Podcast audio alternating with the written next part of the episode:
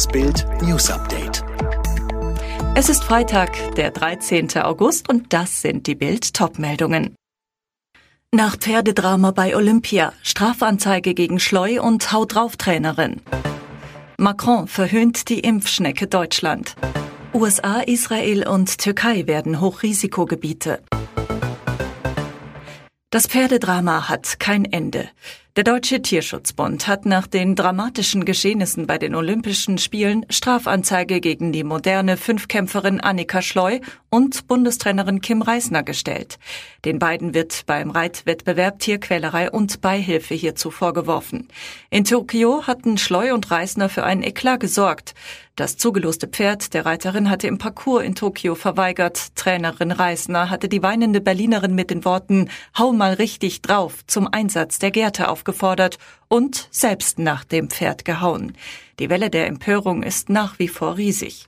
In einem leistungsorientierten Wettkampf zwischen Menschen hätten Tiere nichts zu suchen, sagte Tierschutzbund Präsident Thomas Schröder.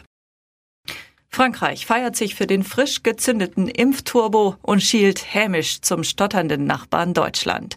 Zehn Millionen Franzosen hätten in einem Monat den schützenden Peaks bekommen, freut sich Präsident Macron. Damit stieg die Erstimpfquote in der Bevölkerung auf 67,5 Prozent, so Macron bei Twitter. Dazu postete er ein Bild der Impfkurven von Frankreich, Deutschland und den USA. Zu sehen, binnen eines Monats zog Frankreich an den USA und Deutschland vorbei. Was Macron aber unterschlägt, bei den vollständig Geimpften liegt Frankreich weiter hinter Deutschland mit 51 zu 56,1 Prozent. Und in Deutschland zeichnet sich erstmals seit Wochen ein minimaler Anstieg des Impftempos ab.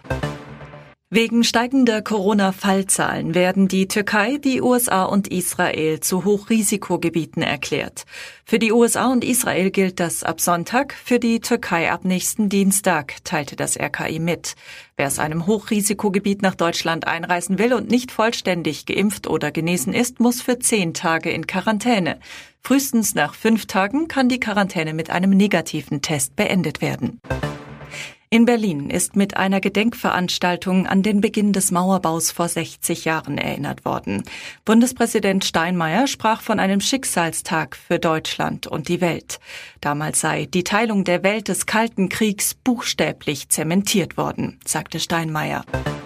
Weil die Taliban in Afghanistan jetzt eine Stadt nach der anderen erobern, reduziert Deutschland sein Botschaftspersonal in Kabul auf ein Minimum.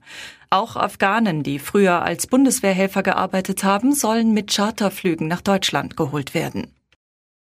Alle weiteren News und die neuesten Entwicklungen zu den Top-Themen gibt's jetzt und rund um die Uhr online auf Bild.de. Und nun noch eine Werbung in eigener Sache. Zum Start der Bundesliga bietet Bild die günstigste Dauerkarte. Schau dir jetzt alle Highlights der ersten Bundesliga und zweiten Bundesliga direkt nach Abpfiff an und sichere dir zwölf Monate Bild Plus für nur 29,99 Euro statt 79,90 Euro unter bild.de slash Alexa.